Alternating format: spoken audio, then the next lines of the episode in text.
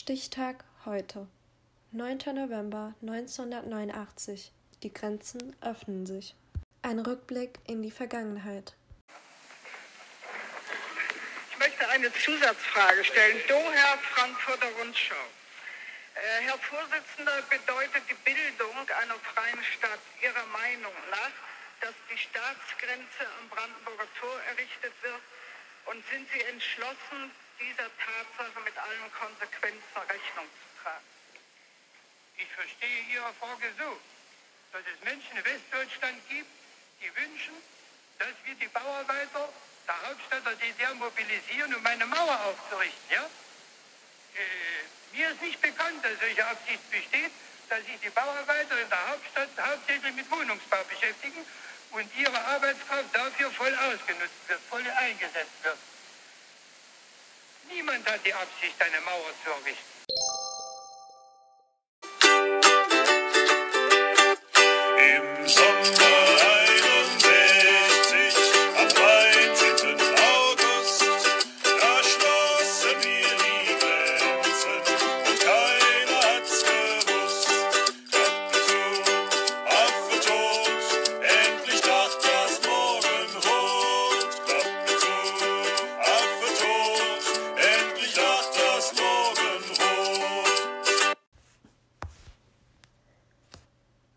13. August 1961.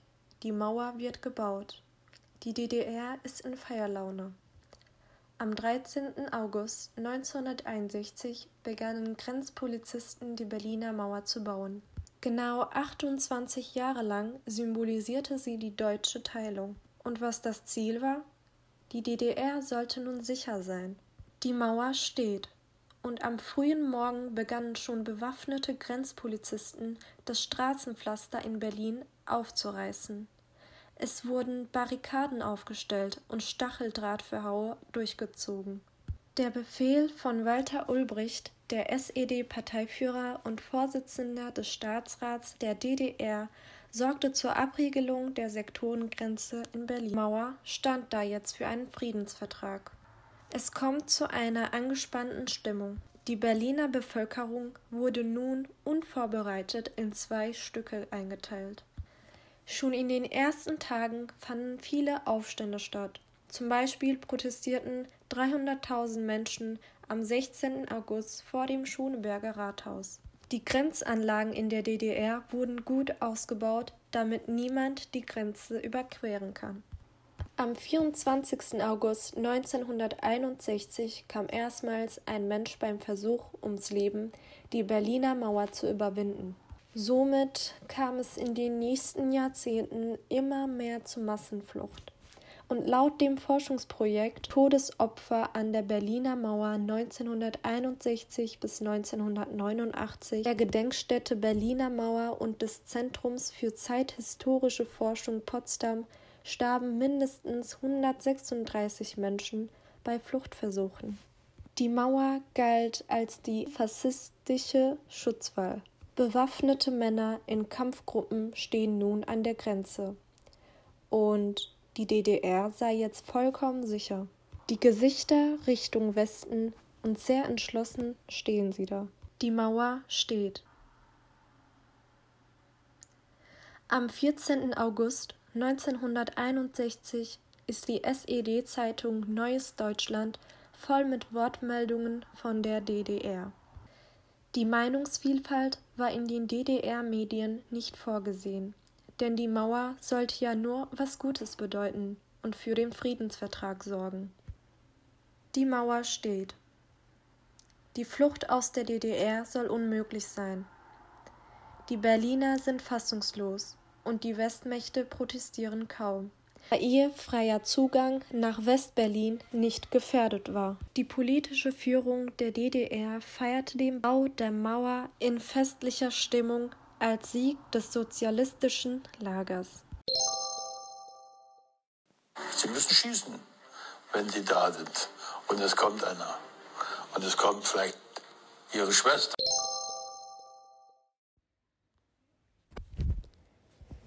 Es war ein Horror für die Berliner.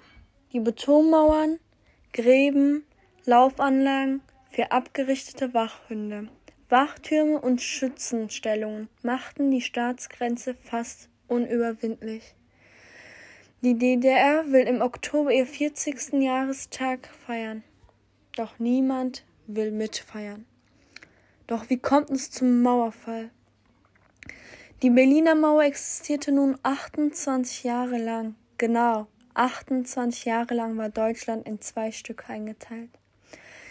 Sie war circa 160 Kilometer lang und davon teilten 46 Kilometer Berlin in Ost und in West auf. Nach circa 5000 Fluchtversuchen, über 200 Tote, halbierte Straßen und zugemauerte Häuser oder Fenster endete das Ganze für ein und allemal. Im Januar. Immer mehr DDR-Bürger flüchten nach Berlin. Mitte. Solche Flüchte und Flutversuche legen das Thema des Jahres 1989 fest. Die Bürger der DDR fingen an, mehr für ihr Recht auf Freiheit zu kämpfen. Im Februar. Als Chris Guthrie gemeinsam mit seinem Freund die Mauer überwinden wollte, kam er durch den Einsatz von Schusswaffen ums Leben. Man teilte den Eltern mit, dass ihr Sohn bei einem Angriff auf eine militärische Sicherheitszone der DDR schwer verletzt worden ist. Im März ein weiterer Fluchtversuch kommt zustande. Wieder mal fallen Schüsse auf die Berliner und die Geflüchteten werden verhaftet. Im April der Stasi-Chef Erich Milke gibt bekannt, dass von nun an der Schießbefehl an der Grenze ausgehoben wird. Im Mai Kommunalwahlen in der DDR. Allerdings haben die Berliner in der DDR doch eh nicht die Möglichkeit, etwas zu wählen. In der DDR geht es nur um die Zustimmung zu einer Einheitsliste. Im Juli. Es wird am Berliner Alexanderplatz gegen die Fe Wählfälschung stark demonstriert. Am Ende wird die Demonstration durch die Polizei aufgelöst. Im August immer mehr Bürger flohen nach Ungarn, da dort die Grenze zum Westen aufgemacht worden war. Im September es werden immer noch viele Demonstrationen für die Rede Freiheit, Reisefreiheit und über die Wahlfreiheit durchgeführt. Außerdem findet im September die erste Montagsdemonstration statt in Leipzig. Dies war eine der wichtigsten Ursachen für den Mauerfall. Tausende Menschen gingen seit September zu den Montagsdemonstrationen, um dort für seine Rechte zu kämpfen. Somit forderten sie mehr Demokratie, Reisefreiheit und Versammlungsfreiheit. Außerdem stellten 120.000 Bürger der DDR einen Ausreiseantrag in die Bundesrepublik.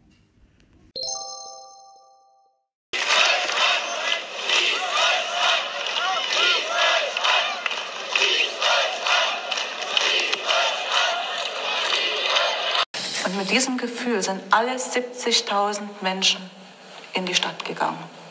Aus dieser Verzweiflung, aus dieser Angst, aus dieser Hoffnungslosigkeit heraus, das war die einzige Möglichkeit, jetzt äh, entweder die oder wir.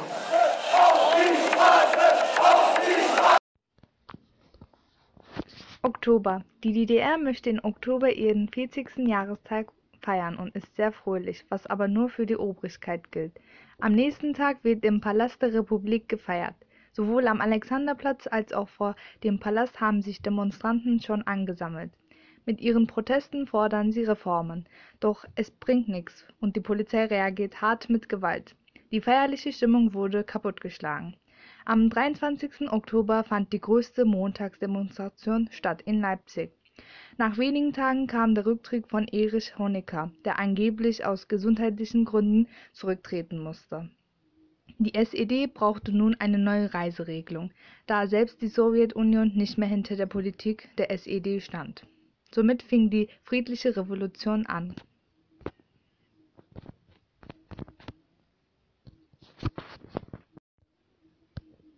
November. Am 4. November findet in Berlin die größte Massendemonstration der DDR statt. Diesmal ist das Volk in Feierlaune. Fast eine Million Menschen, darunter auch Gregor Gysi, Christoph Hein usw. versammelten sich, um zu demonstrieren. Am 9. November öffneten sich die innerdeutschen Grenzen. Die Berliner Mauer fiel wegen der friedlichen Revolution. Dies bedeutete nun also, dass die Menschen in Ostdeutschland wieder nach Westberlin gehen konnten. Aber noch bedeutender war der Gedanke, Deutschland war nicht mehr geteilt. Die Wende war für Deutschland deshalb so wichtig, weil Deutschland nach dem Zweiten Weltkrieg zuerst in Besatzungszonen und dann in Westdeutschland und Ostdeutschland aufgeteilt war. Menschen wurden von ihren Liebsten getrennt, doch nun ist Deutschland wieder ein Land.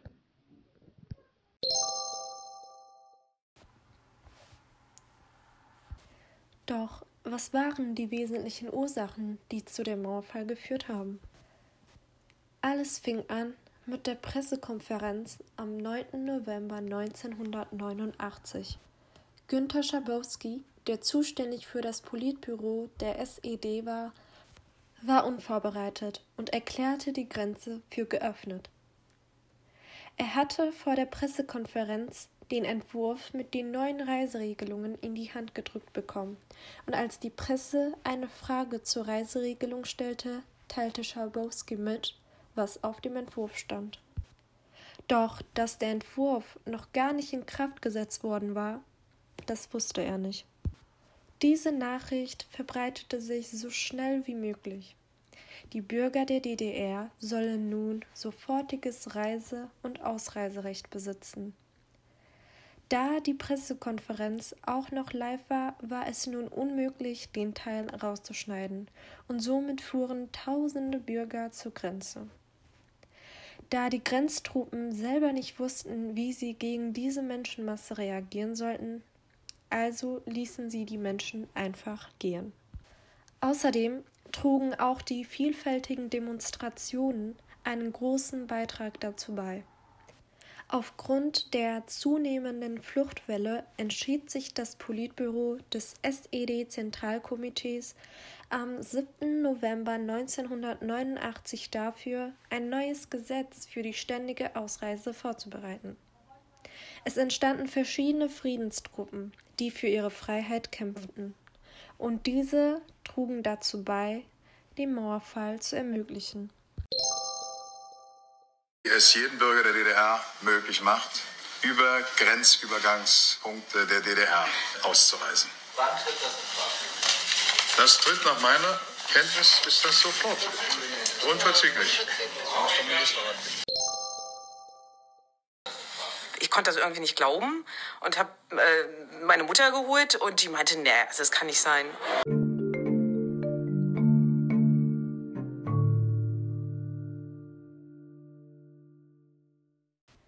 Zeitzeichen zeigten wir euch, wie es zum Mauerfall kam. Danke fürs Zuhören.